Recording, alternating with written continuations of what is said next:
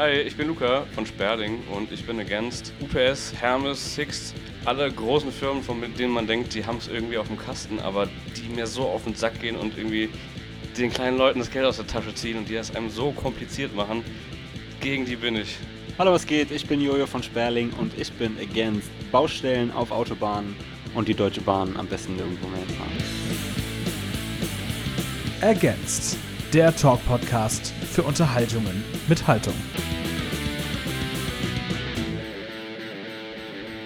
Hallo und herzlich willkommen. Ihr hört Against. Wir sitzen mal wieder hier beim Green Juice in der Nähe vom Spielplatz in Bonn-Neuwillig unter einem Überdach bei einer Hausnummer, die ihr schon kennt, wenn ihr das Ice Cream at the Alligator Park Interview gehört habt. Und ich sitze hier mit Sperling.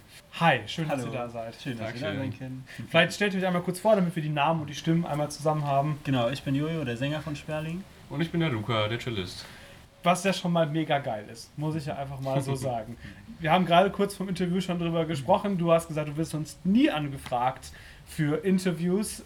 Jetzt von mir gerade extra speziell. Warum? Ich muss es kurz erzählen. Ich habe selber Cello gelernt. Ich habe elf Jahre lang Cello gespielt, Cello-Unterricht gehabt und in Orchestern gespielt und so weiter, bevor ich dann in Nice. die etwas härteren Gefilde gewechselt bin. Und deswegen werde ich jetzt dieses ganze Interview lang gottlos über Cello spielen abnörden.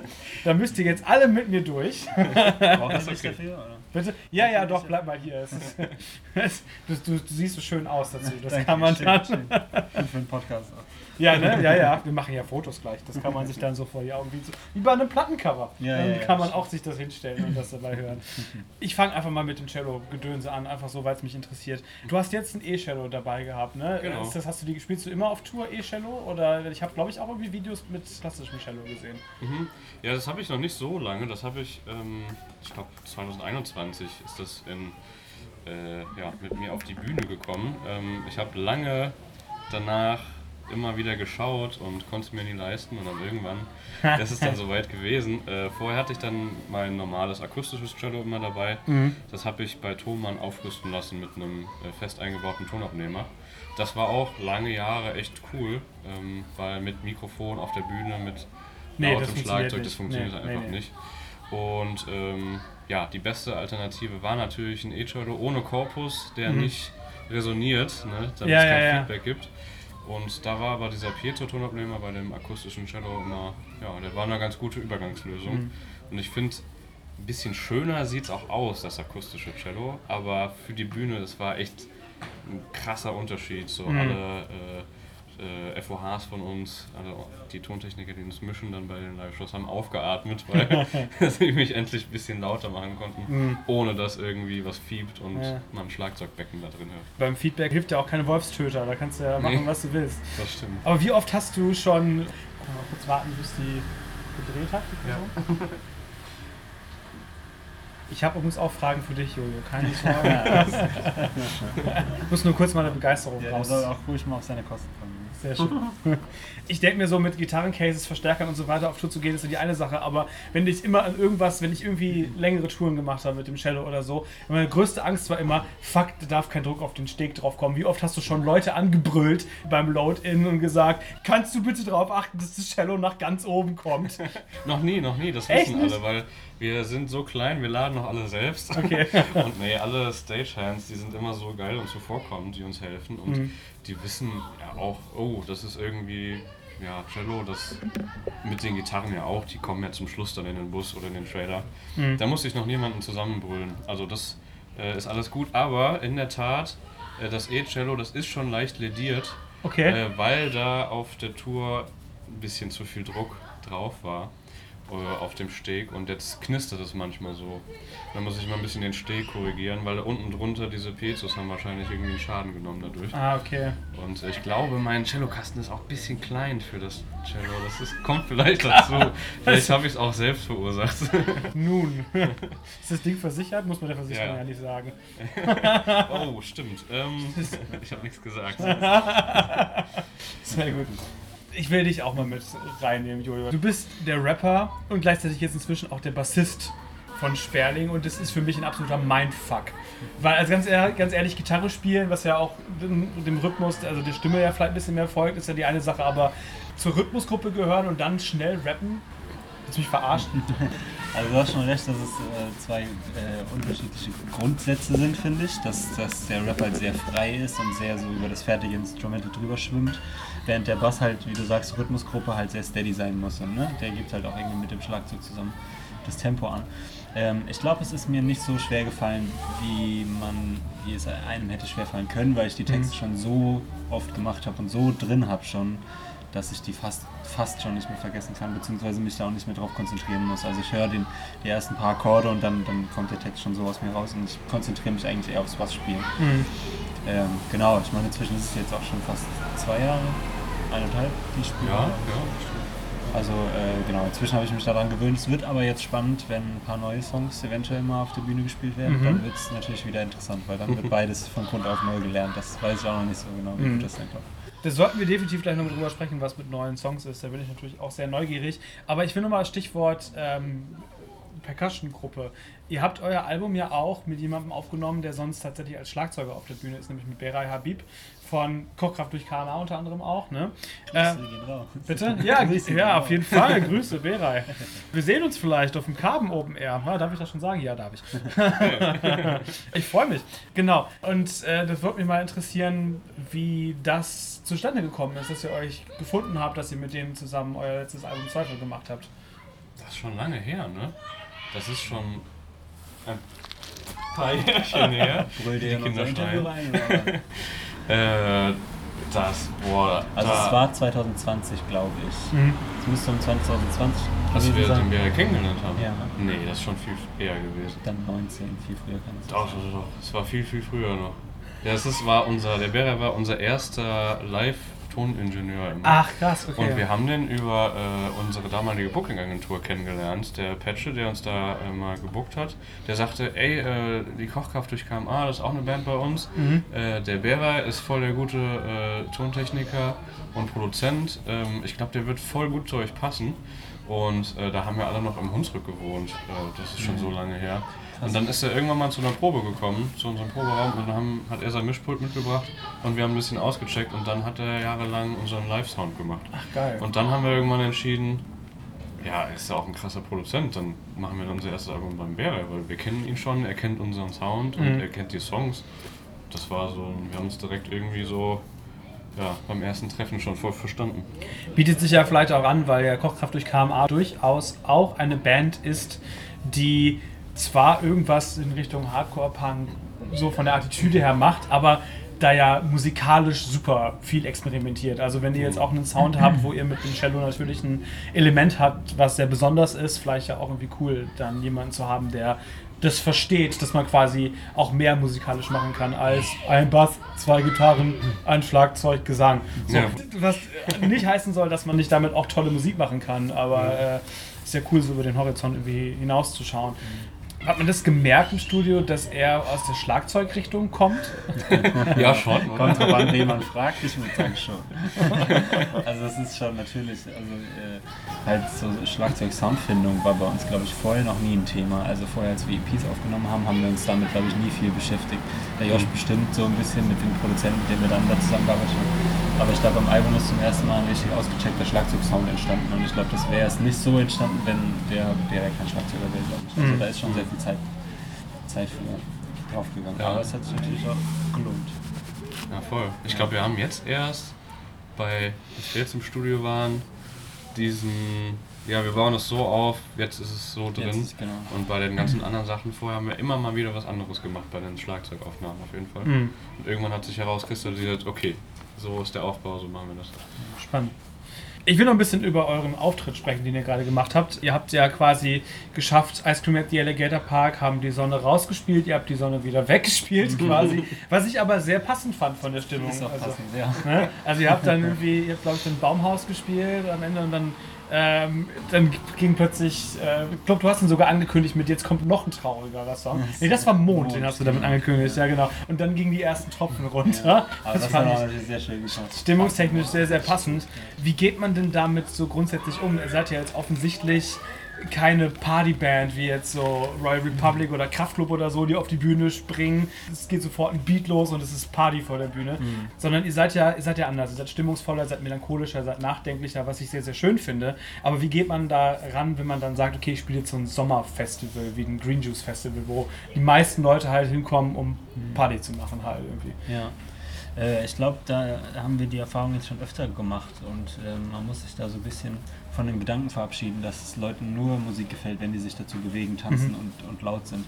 Ähm, wir haben schon sehr oft die Erfahrung gemacht, dass bei unseren Konzerten es eher still ist, die Leute zuhören und zuschauen äh, und danach aber sehr, trotzdem sehr begeistert sind. Also ich glaube, man darf sich da nicht so verunsichern lassen, wenn jetzt bei der Band davor übelster Pogo war und während deinem Auftritt sind dann alle eher still und hören zu. Das ist halt einfach die Musik, die wir machen. Mhm. Und das wollen wir auch. Also wir machen ja auch Musik, die irgendwie zum Zuhören da ist. Ähm, genau, wobei manchmal hätten wir auch Bock, dass wir mal ein paar Songs schreiben, die mal ein bisschen simpler sind, die mal ein bisschen von vorne ein bisschen funktionieren und ein bisschen Spaß machen, ja. Ja, ich Aber ich meine, die Leute sind natürlich, äh, die, kommen natürlich auch dahin, um sich zu bewegen und um Bock zu haben. Mhm, Und das, mhm. Vielleicht hat da nicht jeder gerade, oh, da ist einer von der Schaukel gefallen. Äh, vielleicht hat dann nicht jeder immer Lust an ähm, ja, auf so melancholische Mhm. Sachen. Ja. Mhm. Ich weiß nicht, manchmal ist echt eine gute, crispy Stimmung so Ja, in der Luft, voll, so wenn ja. die Leute so ruhig sind und wenn man dann sieht, es ist wie so Gras, was sich im Wind bewegt, die Leute manchmal, Mhm. bei so ruhigen Songs und ich denke so, boah, das ist so schnell gerade und das ist ein Mhm. riesen Festival Mhm. und es ist so, oh krass, okay, das ist doch Voll schön. Ja. gut, das ist voll schön, aber ja. Ich finde, das ist was, was ihr sehr, sehr krass macht, diese Stimmung irgendwie so einzufangen. Und auch gerade halt, wenn gerade das einen Kontrapunkt halt setzt irgendwie zu den anderen Acts, ist das natürlich gerade schön, ne, als, als, als negativ vielleicht dazu oder als positiv vielleicht auch. Äh, ich habe tatsächlich mir aus Scheiß die Frage aufgeschrieben, ob ihr nicht je, irgendwann mal, wo du es gerade sagtest, Bock habt, ein Nebenprojekt zu gründen, das Spatz zu nennen und einfach so Baller-Party-Musik zu machen. Ich glaube, weiß ich nicht, ich glaube Baller-Party-Musik nicht. Ich glaube, ich hätte Bock auf sowas, auf so Boom-Bap-Hip-Hop-mäßige Sachen. Ah, so auch geil. Vielleicht, ja. So Oldschool-Hip-Hop zu machen irgendwie. Da hätte ich, glaube ich, ein bisschen Bock drauf. Aber äh, ich glaube, für Geht es mit Cello? Bestimmt, ich habe Ja, mich da geil. ja auch reingezwängt hier. Ja. Wie ist es eigentlich so passiert? Also ich habe dich ja eben gesehen auf der Bühne und war schwer beeindruckt, wie du da durch die Daumenlagen geturnt bist und äh, Ich hoffe, Äh. ich habe die auch richtig getroffen. Also. es klang ganz gut, würde ich sagen. so von meinem Ohr zumindest. Ich habe jetzt auch kein perfektes Gehör, aber es klang sehr solide, würde ich sagen. Und, und da teilweise dann auch Tre- Tremoli quasi hingelegt hast und so. Wie bist du dazu gekommen? Hast du auch erst klassisch Cello gelernt und dann hast du dann irgendwann gesagt, ich mache das jetzt irgendwie mal in einem anderen Kontext? Oder wie kam das? Ja, ähm, voll. Also der Unterricht war immer nur klassisch. Ähm, das ist auch, was ich immer ein bisschen schade fand, Mhm. dass ähm, so die Streicher und auch einige Holzblasinstrumente, dass sie immer klassisch unterrichtet werden. Und ich wollte auch damals klassischer Cellist werden und Mhm. dachte, irgendwann bist du Okay. mal, keine Ahnung, in der Rheinischen Philharmonie in Koblenz angestellt oder sowas. War so mein Traum. Geil. Und äh, ich wollte aber auch gleichzeitig immer, weil ich ja mit den Jungs schon seit Ewigkeiten befreundet bin, äh, irgendwie mal was haben, wo ich einfach mal mitspielen kann bei Songs, die irgendwie auch jeder kennt. Und äh, habe dann immer gedacht, so ist egal was ist, so ich schleppe halt einfach mal mein Cello mit und ich probiere mich da irgendwie in den Song zu integrieren. So. Und ähm, so ist das gekommen irgendwie, dass wir dann ja diese Band gegründet haben und ich halt mit dem Cello einfach natürlich dabei war, weil ich spiele halt Cello und so, auf jeden Fall war das dann so mein, meine Mission, so irgendwie muss ich das da einbringen. Ja, Und ähm, ja, so, so war das. Geil. Und seitdem habe ich auch den klassischen Fokus nicht verloren. Ich spiele immer noch sehr gerne in Studentenorchestern und Amateurorchestern mit, aber es ist jetzt nicht mehr mein Traum, klassischer Mhm. Cellist zu werden. Studierst du Cello jetzt tatsächlich? oder? nee, nee, ich habe Musikwissenschaft studiert. Ah ja, schön. Dann, ja. Aber wie funktioniert das denn, wenn ihr die Songs tatsächlich schreibt? Also ich habe gerade schon gehört, Malte, der bei euch Gitarre spielt, ist da auch viel für verantwortlich. Dann denke ich mal, dass er vielleicht einfach irgendwelche Riffs mitbringt und du die Texte überlegst. Und schreibst du dir dann Noten dazu fürs Cello einfach? Schreibst du dir dann oder spielst du, suchst du Harmonien oder wie funktioniert das, wenn du versuchst, eine Cello-Line dazu zu, zu spielen? Also mittlerweile schreibt der Malte so äh, detaillierte Demos, dass er so viele Spuren, Gitarrenspuren noch übrig hat quasi. und wir dann sagen so, wenn wir uns treffen, hier Luca, probier doch das mal irgendwie, passt das? Äh, ne, mit diesem hohen Tremolo-Daumenlagen-Gerödel, was ich dann manchmal spiele, das ist oft das, was der Malte auf der Gitarre halt geschrieben hat, was ich dann aber fürs Cello halt ne, dann, äh, ja, spiele. Und früher war es oft so, dass wir dann uns einfach getroffen haben und die äh, Jungs haben halt gespielt und das, was halt Malte in der Demo geschrieben hat. Und da hat er für mich keine Cello-Spur geschrieben und ich habe dann mich irgendwie versucht so reinzufinden. Das hat mal geklappt, mal weniger geklappt. Das war immer so ein gemeinsames Ding und dann haben die anderen gesagt so, ah, probier doch mal das oder spiel doch mal genau da. Irgendwie denkt dir da mal irgendwie eine geiles Riff oder Melodie aus. Und ich glaube so, oder kann man das am besten beschreiben.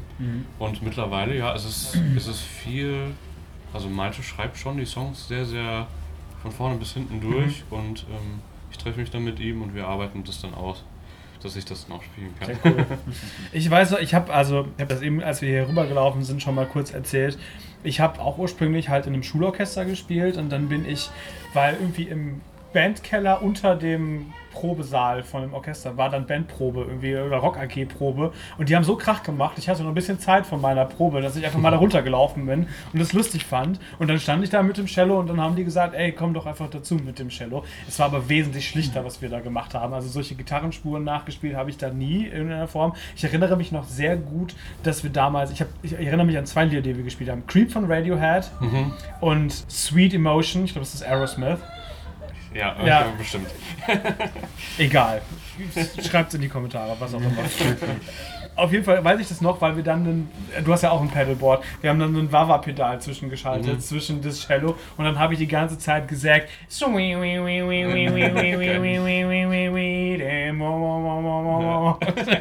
die ganze Zeit, es war sehr, daran erinnere ich mich, es war sehr, sehr lustig.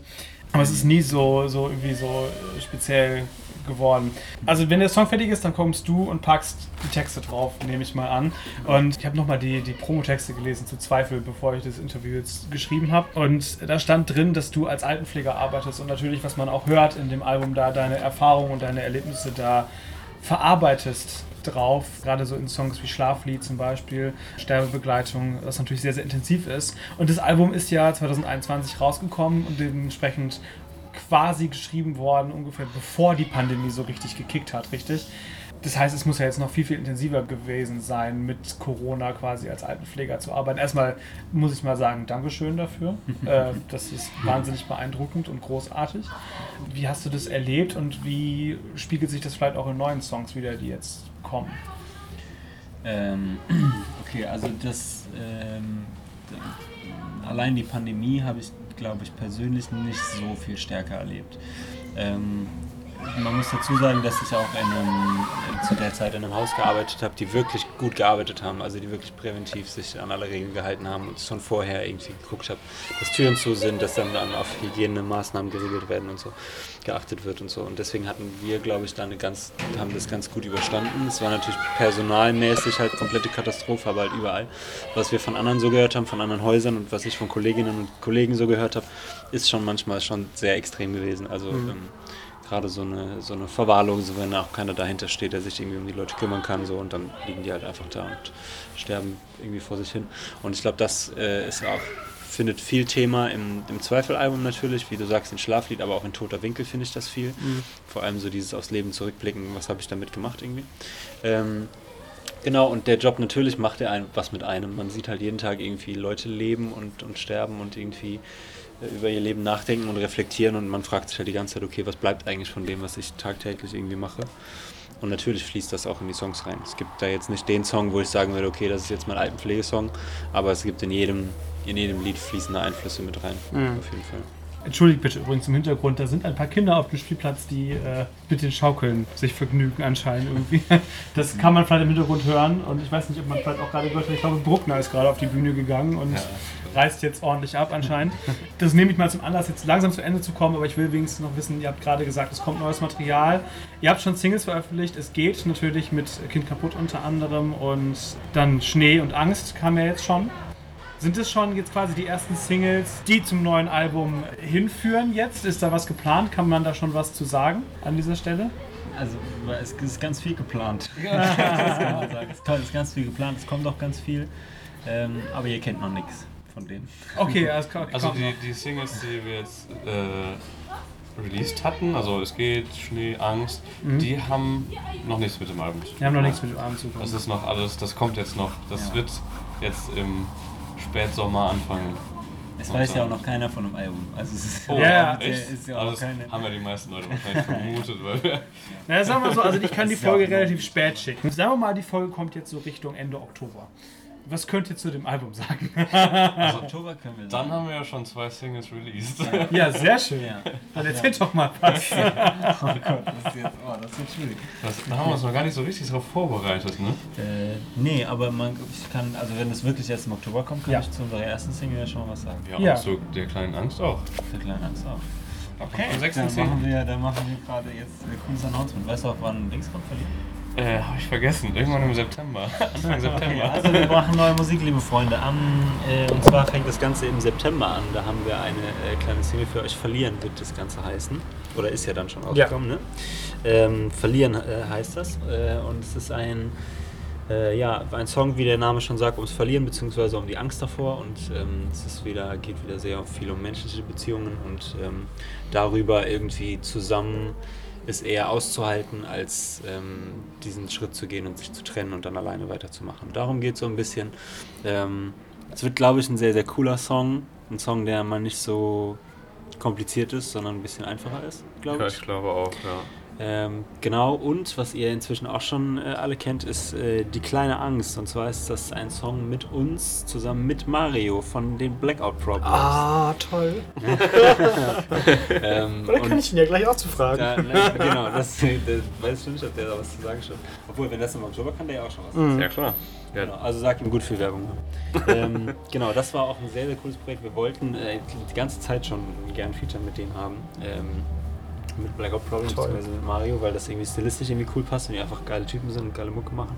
Und dann haben wir es jetzt einfach gemacht, haben wir den Mario einfach mal gefragt. Es war alles natürlich wie bei uns immer sehr, sehr kurzfristig, sehr spontan, sehr wenig Zeit und Mario hat es aber absolut genagelt und uns dann ein paar zurückgeschickt. Und der Song ist äh, sehr, sehr geil geworden und äh, genau. ja. Schön. Ja, voll. Das ist unser erster Song. Wir haben eben kurz mit Mario gesprochen. Das ist unser erster Song mit Us und Ja, Us in, in. Und das ist voll geil. Also, Gang Vocals. Festivals dann, ne? Ja, Sommerfestivals. sehr geil. Und das Album kommt dann Anfang nächstes Jahres oder wisst ihr das schon? Genau, Ja. das kommt im Februar 24. Genau. Schön. Genau. Genau. Das genaue Datum steht bisher, aber das ist noch ein bisschen wackelig. Okay. Also, Genau. Wisst ihr da schon einen Titel? Ja. Ja. bitte. Das Album wird heißen Menschen wie mir, verzeiht man die Welt oder hasst sie. Wow, okay, krass. Ja. Stark, okay. Genau. Es ist, äh, es ist, glaube ich, thematisch eine relativ logische Weiterentwicklung von Zweifel. Ich glaube, man merkt, dass, dass es immer noch derselbe Typ ist, der jetzt zwei, drei Jahre dazwischen Zeit hatte, um sich mit sich selbst zu beschäftigen. Äh, genau. Und es geht halt sehr, sehr viel um mich persönlich, also um Mhm. einen persönlich, um den eigenen Kopf geht es sehr viel. Okay, dann sage ich ganz herzlichen Dank für das Interview. Das war sehr schön, sehr deep teilweise, sehr nerdig. Das finde ich auch sehr, sehr gut. Und ich bedanke mich bei euch da draußen fürs Zuhören und äh, bis zum nächsten Mal. Wir Vielen Dank euch. auch. Ja, vielen lieben Dank. Bis zum nächsten Mal. Ergänzt. Der Talk-Podcast für Unterhaltungen mit Haltung.